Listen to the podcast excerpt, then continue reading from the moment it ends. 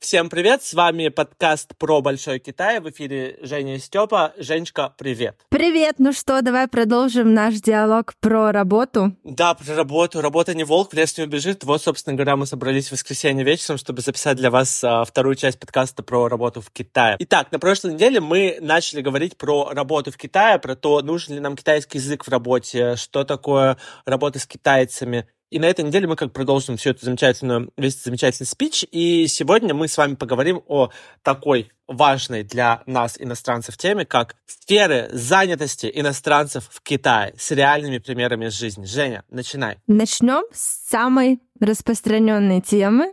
Это учитель английского языка. Это, наверное, такая luxury работа для иностранцев, когда люди приезжают в Россию и говорят, я работал в Китае учителем. Люди, которые живут в России, сидят и думают, ого, у него такой хороший английский, что он работал учителем. На самом же деле это немножко не так, это заблуждение. Когда ты приезжаешь в Китай и находишь себе работу, по крайней мере, это было последние несколько лет. Сейчас, я не знаю, может, все таки началось что-то меняться. В общем, как это было? Тебя берут на работу, тебе платят где-то, ну, 20 тысяч юаней в месяц, и в основном это садик, либо это какие-то начальные классы. Если это старший класс, то в основном берут, наверное, европейцев. Но вот именно для садика, для начальных классов ты туда приходишь, и ты больше не учитель, а няня няня, которая объясняет детям по два года, которые вообще ничего не соображают, один, два, три, четыре, пять на английском, и они должны это с тобой повторять, и это реально больше как детский сад. У меня был такой experience. Я проработала там, наверное, две недели, но я человек очень стеснительный, и мне прям сложно открываться на большую аудиторию. То есть если я, например, стою в классе, и на меня все вот эти 10 маленьких глазок смотрят,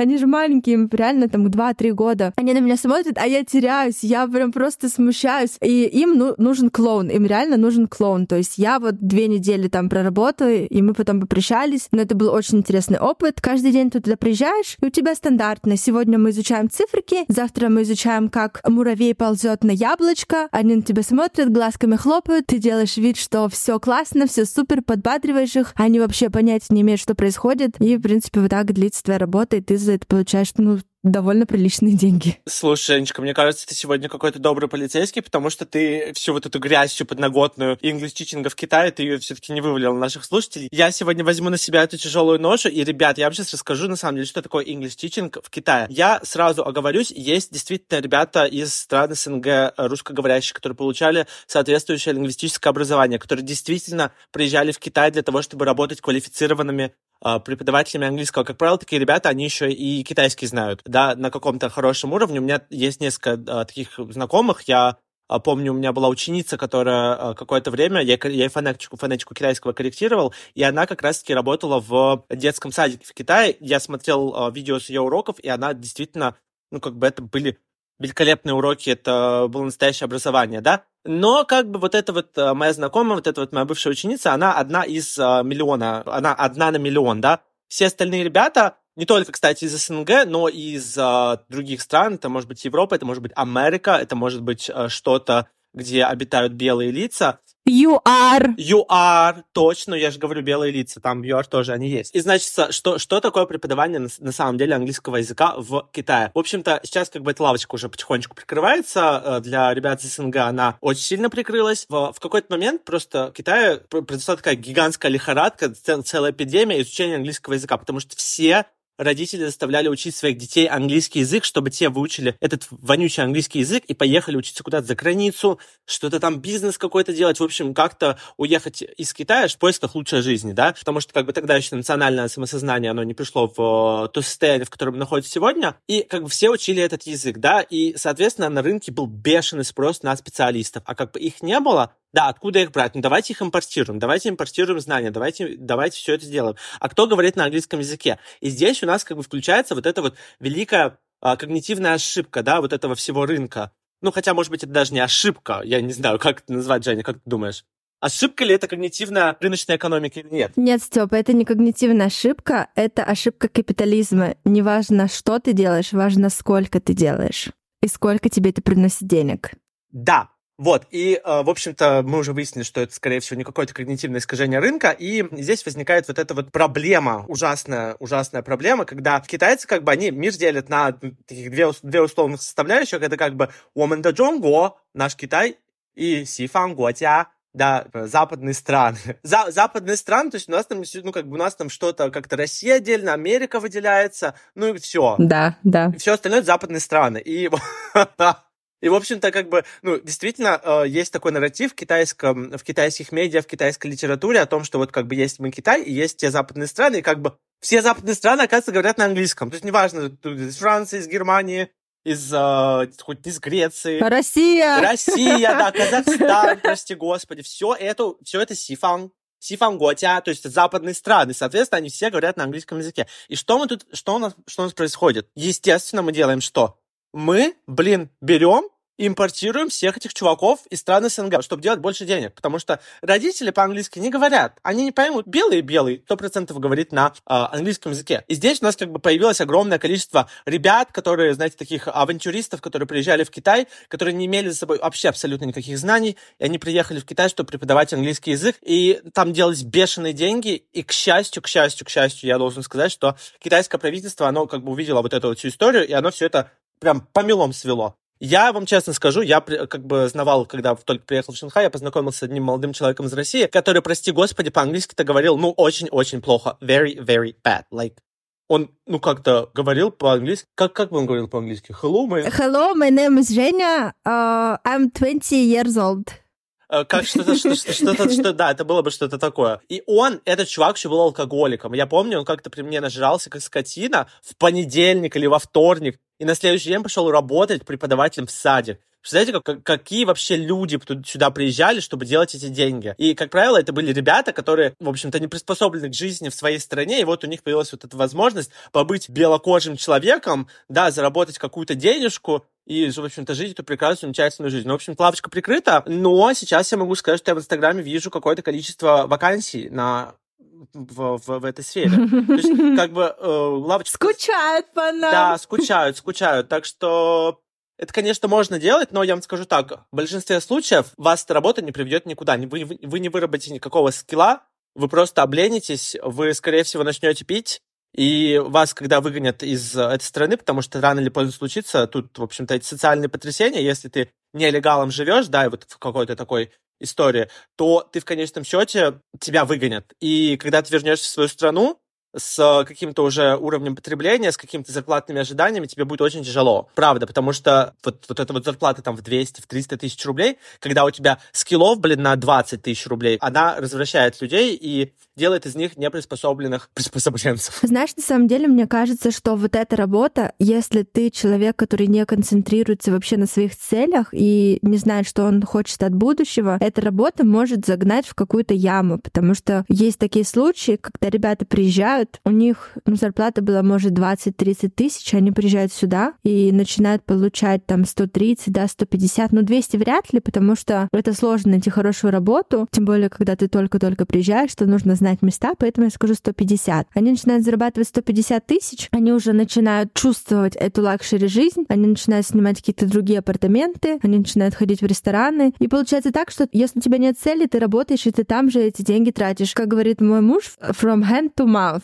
Как бы сразу же вот то, что получил, то, что ты в рот кладешь, да. Просто теряется фокус, вообще ты не знаешь, чего ты хочешь от жизни, и такие люди, они не откладывают. Спустя там два, да, три года, если у тебя получается, ты возвращаешься, у тебя просто измотанные нервы, потому что это стресс. Это очень большой стресс, я попозже расскажу почему. И ты просто возвращаешься начинаешь все с нуля. Теперь расскажу немножко про своего друга, он из Канады, и он рассказал нам вот такой секрет, что они ничего не добились, они вот выпустились, да, и они также не могут найти работу. То же самое, как в России, то есть это сложно. И в лицах канадцев эти люди, они просто неудачники. И потом им выпадает шанс приехать сюда, и тут они становятся королями, потому что они зарабатывают много денег, и китайцы им кланяются, можно сказать, в ноги из-за из этого паспорта, из-за того, что они native speaker, и они много зарабатывают, и они начинают чувствовать себя кем-то. И поэтому многие тоже начинают здесь э, ходить на вечеринки, тратить очень много денег, но в итоге ни к чему это не приводит. И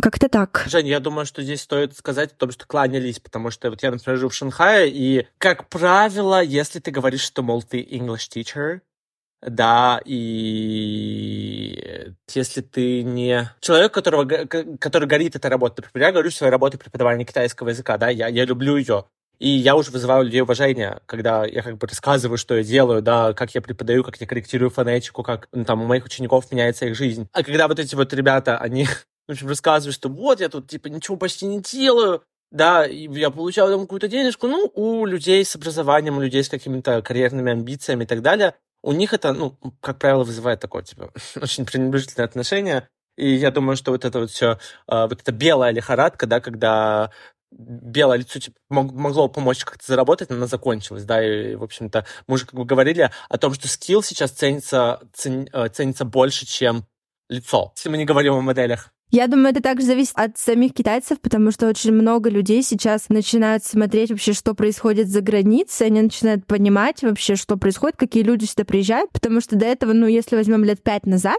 ну, меньше людей было, которые скажут, да ты вообще там ты ничего не добился, как ты можешь так говорить? Но сейчас, конечно же, больше людей, кто спустит тебя с небес на землю и скажет, ну, как бы, чел, так вообще-то нельзя, это ненормально, и могут тебе даже подпакостить, если знают, где ты работаешь, и ты вот так отзываешься, то да. Я хотела сказать о легальности вот такой работы. Это тоже очень важно, потому что... Почему я до этого говорила, что это сводит в яму? Потому что такая работа — это стресс, это огромный стресс. А, в 90% случаев если ты не native speaker, тебе визу не дадут. Рабочую. Да, в рабочую. То есть тебе придется делать какую-то левую визу на левую контору. И чтобы вы понимали, если, например, придет какая-то проверка, а они бывают очень часто, и скажут, дайте посмотреть визу, будут огромные проблемы, потому что если у тебя есть виза, там всегда написано место работы, и оно должно совпадать с тем местом, где ты находишься. То есть если у тебя написано, например, компания, а ты какого-то черта делаешь в садике, ну явно ты не мимо проходил, у тебя будут огромные проблемы. Если ты живешь вот так полгода, год, и у тебя вот такой тип визы, это вы представьте, это не только ходить в садик и бояться каждое утро, что может прийти проверка и нужно будет бежать. Это также по месту жительства. То есть бывают такие проверки, когда приходят, не знаю, раньше это было где-то раз в месяц. Они могут прийти, постучаться, сказать, а давайте-ка мы проверим визу. И им может прийти в голову все что угодно. Может завтра они проснутся и скажут, а мы вот хотим проверить, действительно ли вот эта девочка работает в этой компании. И ты каждый день приходишь домой, ты просто боишься, что в дверь вдруг постучат, вдруг что-то проверят, еще что что-то. Ты работаешь с понедельника по пятницу, даже иногда в субботу, то есть это работа каждый день. И вот представьте, ты каждый день идешь на работу, зная, что, возможно,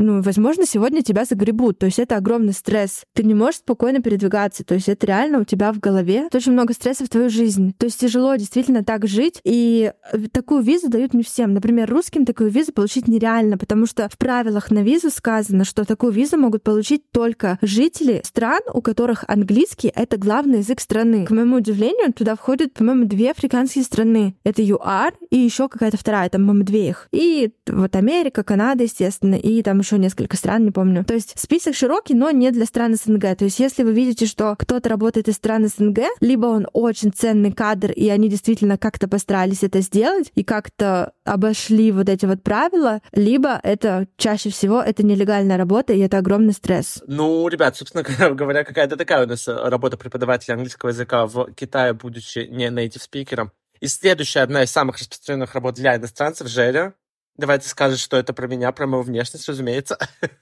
О, это, конечно, работа модели.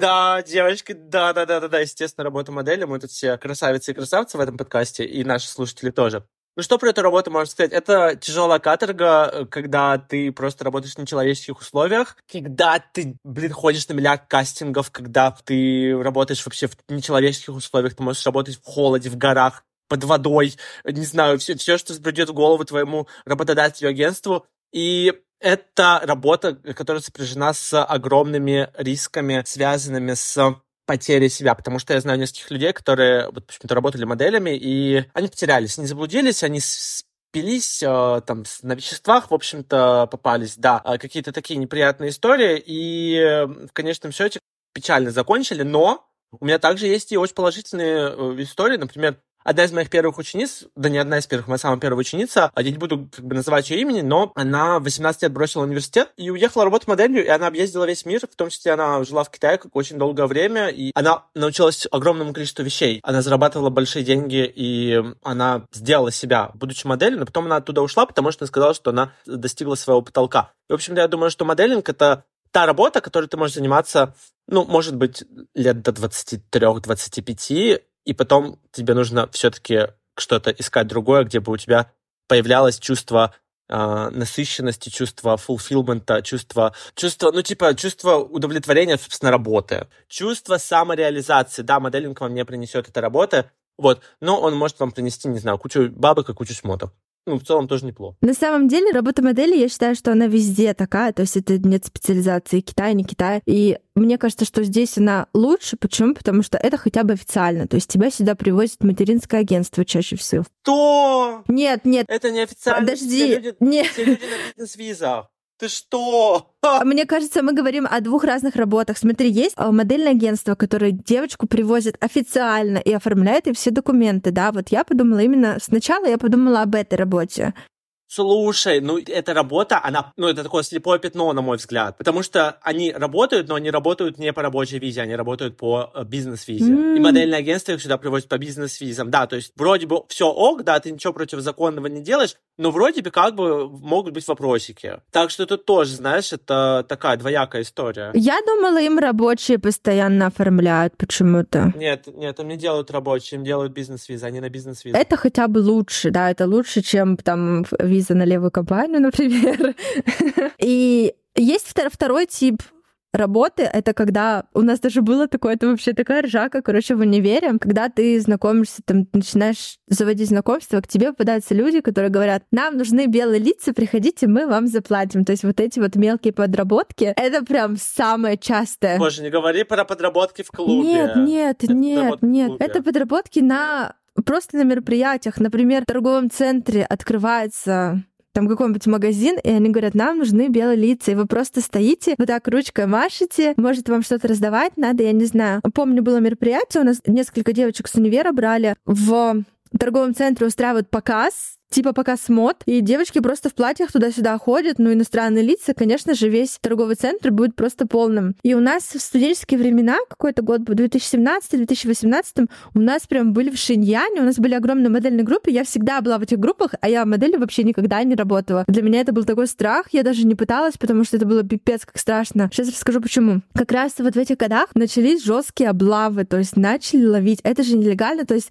ты, по идее, студент, а по студенческой визе тебе работать вообще нельзя. То есть даже там, блин, заработать там один юань вообще нельзя. И они, значит, что они начали делать? Полицейские начали ходить по торговым центрам и вылавливать всех вот этих красивых девочек. То есть видно же, что да, да, то есть видно же, что вот это мероприятие, и видно, что вот эти иностранки не должны быть там, вот, например, в торговом центре. И были очень много сообщений, типа, вот там облава, меня поймали, но мы там договорились, организаторы сказали, что они ничего не платят, это по дружбе. И очень много таких облав было, вот именно как раз в общественных местах очень много. Не только торговые центры, какие-то магазины, еще что-то на улице, какое-то представление. И вот они прям охотились и пытались выловить. И вот это вот прям тоже очень страшно, наверное, еще страшнее, чем работать учителем, потому что здесь ты на глазах у всех.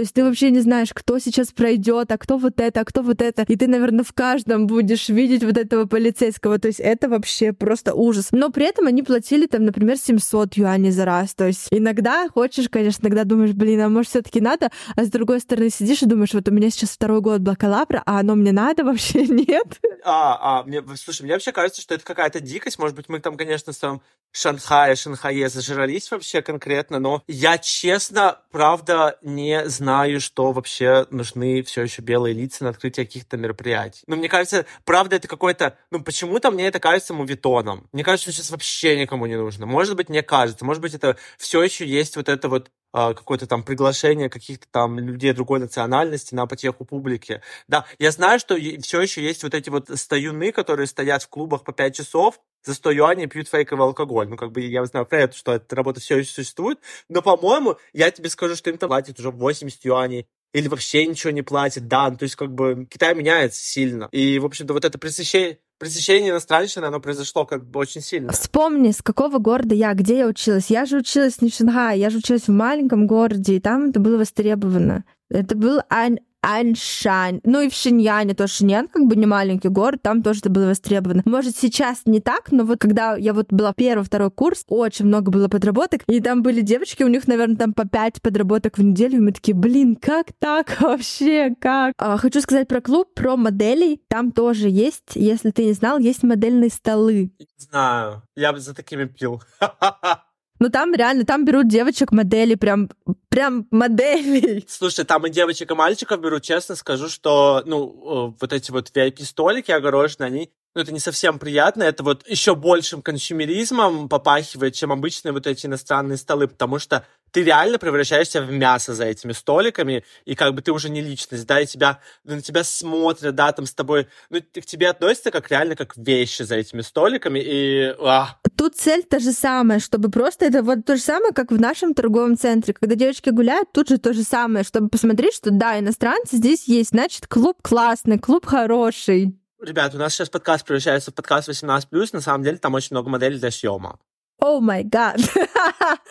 О, какой ужас, я не знала. Да, да, да. Ну, ну, то есть тебя там совершенно могут, ну, спокойно могут снять. Наверное же есть такие, которые на это не соглашаются и просто реально приходят там сидеть, танцевать и зарабатывают свои там 200 юаней. Слушай, да, да, да, да, да, да, да, конечно, конечно, конечно. У модели, кстати, ставка повышена, они там что-то, по-моему, за 400 стоят. Ну, честно, ребята, это очень тяжелая работа, стоять, слушать эту ужасную невыносимую музыку, э, улыбаться. Каждый день одно Боже, и то да, же. Да, да, да, да, да, это как бы, это, это, это буквально каторжная работа. Я, честно, никому не рекомендую. Если вам кажется, что это какие-то легкие деньги, то это нифига не легкие деньги, это очень тяжело. Я как-то раз пошел со своей а, подружкой на такую работу, когда мне было 20, 21 или 22 года, я пришел на эту работу, я, в общем-то, этот клуб, он там был очень шумным, там вот эти, знаешь, та, а там, кстати, было большое число English-тичеров. Господи, там, по-моему, почти все иностранцы это были какие-то English-тичеры, либо студенты.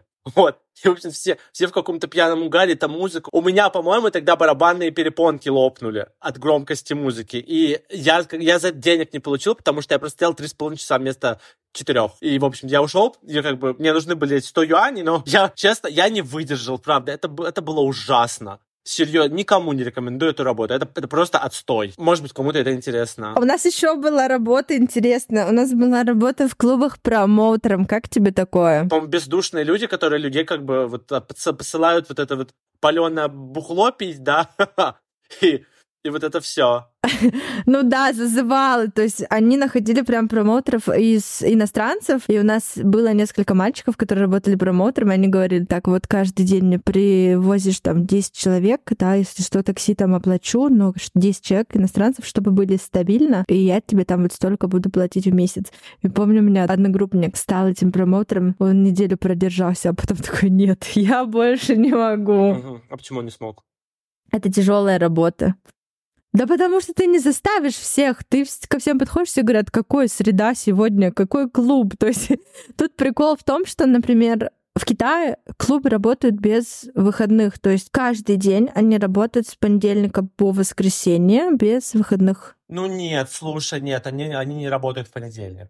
Давай будем честны. Ой, ой, какая огромная разница. Слушай, ну все-таки один выходной есть. Так, и четвер... и следующая работа, очень распространенная для иностранцев, это работа на себя. Женя, как ты думаешь, работа на себя это лучшая работа или нет? Я считаю, что это вообще лучшее, что придумали в этом мире. Ты не ходишь в офис каждый день. На самом деле это ошибочно. На себя ты работаешь еще больше, чем в офисе. Но при этом, например, я, когда работала в офисе, я, по-моему, уже говорила об этом, я всегда думала о том, что ну вот, вот эта компания получает, например, 100%, да, я, а я из этих 100% зарабатываю, ну там от сил 3%. И меня это просто каждый день меня это убивало, а здесь ты работаешь на себя, и все силы, которые ты вкладываешь, они приносят тебе этот доход только тебе, то есть вся, вся там команда, которую ты выстраиваешь, все вот эти связи, которые ты выстраиваешь, это все напрямую влияет на твой заработок, на твое состояние, даже те же самые эмоции, которые ты испытываешь, это ты все делаешь сам для себя, и твой успех зависит только от тебя, поэтому я считаю, что это самое лучшее, что вообще можно было придумать. Так, слушай, ну давай тогда так, а как же работать самого на себя? Как же исполнить эту замечательную мечту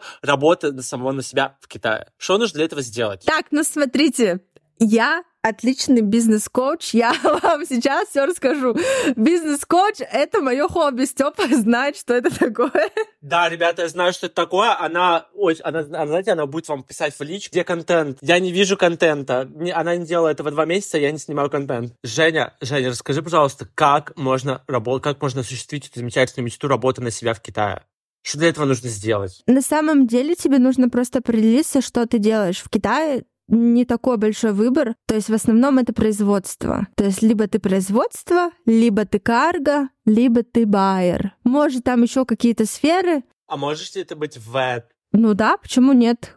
Карго, вэт, транспорт, это все вот в, в ту область, да, почему нет, спокойно. То есть ты определяешься со своей нишей и идешь если ты хочешь работать на себя, а не с китайцами, ты идешь и сам регистрируешь свою компанию на свое имя. То есть у тебя теперь есть такая вот лицензия своя. У меня была открыта компания. Ты открываешь лицензию и работаешь на себя. То есть ты сам себе делаешь визу, ты сам уплачиваешь налоги, сам занимаешься всеми бумажками. И на самом деле это классно, потому что ты ни от кого не зависишь, ты делаешь то, что ты хочешь, и это удобно. И плюс ты можешь спокойно проживать в стране и не бояться, что ты занимаешься чем-то не тем. Открой один секрет. Вот это вот от виза и открытие компании, это есть в, во многих странах, не только в Китае. То есть если у вас есть какой-то бизнес или модель своего бизнеса, вы можете этим воспользоваться, открыв компанию или представительство также в других странах и спокойно туда переехать. Да, плюс все ваши доходы будут белыми, легальными, и это очень сильно упростит вам получение гражданства, вида на место жительства в другой стране. Ну и в целом как бы сделает вас человеком более мобильным что в 2024 году очень важно. Нужно быть мобильным всегда. Да, да. То есть даже, даже просто, если вы хотите съездить в какую-то страну, да, может быть, вы сейчас зарабатываете деньги, и вы их не декларируете. И открытие своей компании — это такой хороший способ легализовать свой доход. И даже если вы хотите там поехать в какую-нибудь Европу, да, и вам нужен, нужна выписка с банковского счета, то есть вы можете спокойно со своего счета, также в налоговом кабинете вы можете взять всю эту выписку, и там прям будешь, будет будет расписано. Я там заплатил столько-то налогов, зарплата у меня такая-то. То есть это все в белую, это все становится прям легально. Нет никаких вопросов. Нанимайте бухгалтера, он все красиво оформляет и живете спокойной жизнью, просто живете в стране, работаете, занимаетесь любимым делом, и это не приносит вам каких-то проблем. Женя, ну ты знаешь, это все, конечно, очень замечательно. Мне кажется, что открывать собственную компанию, строить бизнес, это не всем людям под силу, да, это достаточно сложная деятельность, и есть люди самозанятые в Китае, о которых мы сегодня еще не поговорили. Это очень важные люди, которые выстраивают вот этот мост коммуникации между Западом и Востоком. Это переводчики. Yes, мы забыли про переводчиков, Женя, как так? Они должны быть идти первой строчкой. Переводчики языков в Китае. Степа, я никогда не дружу с переводчиками, я никогда не работаю переводчиком, поэтому здесь я полностью отдаю тебе слово. Давай расскажи нам все подробно. Ты отдаешь мне слово. Ребят, ну, в общем, переводчики — это э, такая очень понятная, это, это очень понятная профессия, да, что, что ты делаешь, ты переводишь с одного языка на другой, но она, к сожалению, очень плохо, плохо регламентирована. У переводчиков нет своего профсоюза. Работодатели очень часто могут демпинговать цены, да, и, точнее, не, не работодатели этим занимаются, сами переводчики, да, потому что, ну, я, например, за э, один день своего переводческого труда беру от двух с половиной тысяч юаней за, до трех тысяч юаней. Это как бы не включает в себя, прости господи, транспорт, не включает в себя проживание, да, то есть вы мне еще должны билет на самолет купить и, собственно говоря, сказать, ну, снять мне отель, да, например, в прошлый раз я ездил в командировку в какую-то там экономическую зону. Я как бы э, жил в пятизвездочном отеле, меня забрали из Шанхая, э, из моего дома и довезли как бы до другого города за 200 километров от э, Шанхая, да, потому что, ну, как бы я ценный переводчик. Но есть как бы обратная сторона медали, когда ребята вполне неплохими скиллами э, демпингуют свои цены и, в общем-то, за там день своей работы, не знаю, они требуют там 80 долларов, 100 долларов, да. Может быть, вам кажется, что слушателям нашего подкаста, что 80 или 100 долларов это, в принципе, неплохие деньги, да, 100 долларов это сколько? 10 тысяч рублей. Но, ребят, работа переводчиком это писец как сложно. Ты буквально должен за, допустим, я в прошлый раз про что переводил. А, слушай, у меня, кстати, в прошлый раз было про налогообложение стали варенье, что-то такое, там какая-то такая история была. И я тебе скажу, это было очень сложно, правда. Я про стали, про стали варенье не знал вообще ничего. То есть мне нужно было просто за два дня или три дня, у меня была на подготовку, мне нужно было наштудировать огромное количество литературы, мне нужно было узнать, как, как будет стали, стали варенье, как будет тяжелая промышленность. Да, вот это все на китайском языке. Уметь как бы это все изъяснить, понимать вообще, про что идет речь, И это все такие короткие сжатые сроки. Еще нужно как бы выглядеть как конфеточка. Вкусно пахнуть, да, у тебя должны быть пострижены ногти, должны ну, должны быть потрясающие волосы, там, э, хороший костюм и так далее, да, и ты должен быть презентабельным. И как бы я не представляю, как я могу свою работу получать меньше. Я вообще хочу получать больше, но как бы э, я уже, честно, меня уже не очень вставляет вот эта работа переводчиком, потому что ну, я уже как бы созрел для того, чтобы на меня другие работали, да, я не хочу больше на кого-то работать, мне это уже не совсем нравится. Но как бы, когда ты работаешь переводчиком, это тоже а, абсолютно потрясающая деятельность. И я честно не понимаю, как люди а, вот за такой тяжелый труд да, когда ты действительно интеллектуально просто ты себя истощаешь в этот момент работы переводчиком. Как можно получать за это 80-100 долларов? Ну, это это такое, такое оскорбление. Такие люди не только в переводчиках, они еще есть в проверках. Есть такие группы, где ищут инспекторов на проверку товара. И там одни говорят 200 долларов, да, это занимает там 2, там 2-4 часа. Нужно еще ехать, не пойми куда, на фабрику и смотреть полностью весь товар, снимать видео, фото. И некоторые там говорят 200 долларов, это наша минимальная цена. Кто-то приходит, говорит, за 120 съезжу, и ты просто за такси мне заплати, и все. То есть это везде есть. Да, да, это, это ужасно. Вот, а еще есть такие люди, это переводческие агенты, и они, в общем-то, э, к ним приходят э, работодатели, да, э, люди, которым нужны переводчики, и они э, за определенную э, маржу, да, соединяют, по сути дела, переводчика с клиентом, да, и, в общем-то, здесь получается, что кто-то присваивает себе по сути дела, труды переводчика. А для этого, наверное, нужны какие-то профсоюзы, какие-то квалификационные комиссии, да, но, к сожалению, комьюнити переводчиков в Китае, она не очень, она не очень дружная, она не очень единая, потому что люди очень часто друг друга срут, к сожалению. Но это обидно реально, да. Еще есть такая история, а, про то, что работодатели, они не всегда понимают, что это за работа, да, насколько это сложно, от тебя требует великолепный уровень сервиса за какие-то минимальные деньги. Я, в общем-то, от этой модели работы как бы ушел, у меня там уже есть несколько постоянных клиентов, да, которые,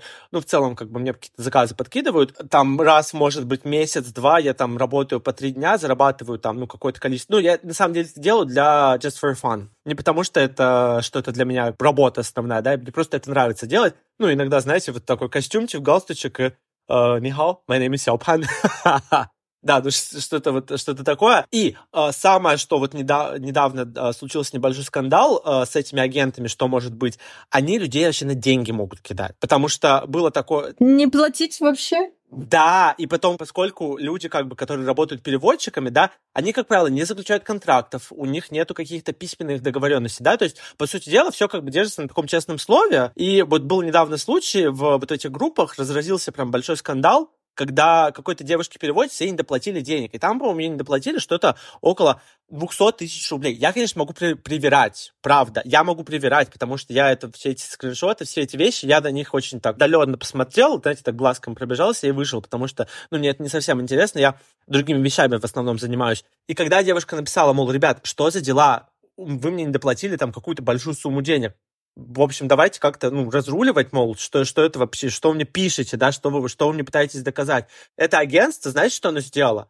Оно пригрозило ей судом. Они сказали, давайте-ка мы сейчас посмотрим, платите ли вы налоги, давайте-ка вы посмо- мы посмотрим на вашу квалификационную книжку и так далее и тому подобное. И что там ее заблокировали. Ну, то есть, Ужас. да, вот это как бы негативная сторона работы переводчиком. Конечно, работать переводчиком это еще очень весело. Правда, потому что ты знакомишься с большим количеством людей, ты узнаешь много новых штук, да, ты какие-то там технологии передовые видишь до того, как они вышли на большой рынок, да, и вот это все. Но есть вот эти вот очень важные вещи, очень э, серьезные риски, которые несет каждый человек, который работает переводчиком в Китае.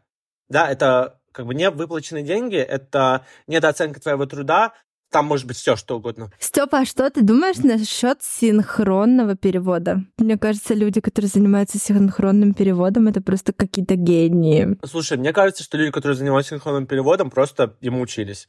Ну, это буквально навык. Твой, твой мозг горит, когда ты занимаешься синхронным переводом, но все это стил навык, да. Я думаю, что мой мозг горит, когда я преподаю. Хотя я уже настолько напреподавался, что, мне кажется, я это делаю на каком-то великолепном автомате, и как бы я, я, я, я препод-машина, вот что-то такое. Вот. Ну и, в общем-то, что я могу сказать в заключении-то этого нашего эпизода? Это был второй выпуск из серии «Работа в Китае». И мы сегодня обсудили пять профессий, пять профессий, пять очень важных профессий для иностранцев Китая, а, наверное, три из которых нам не нужны. Все профессии важны, все профессии нам нужны. Степа, не забывай. факт. Женя, ты могла бы говорить на русском языке, но ты предпочла язык фактов. Все, на самом деле, все профессии важны, все профессии нужны. И один единственный совет, и одна единственная вещь, которую мне бы хотелось сказать, ребята, работайте легально. Никогда не работайте в серу, потому что вам это потом так боком может выйти, что будете жалеть об этом всю жизнь. Женя, а что ты скажешь напоследок нашим замечательным слушателям? Я скажу, что если вы берете какие-то риски, всегда знайте, для чего вы это делаете. Ну и, в общем-то, это был, был завершение второй части подкаста про работу. Мне кажется, все уже устали работать, нужно за записывать выпуск про каникулы. Все, на сегодня все. Спасибо всем большое. До следующего выпуска. Пока-пока. Всем пока.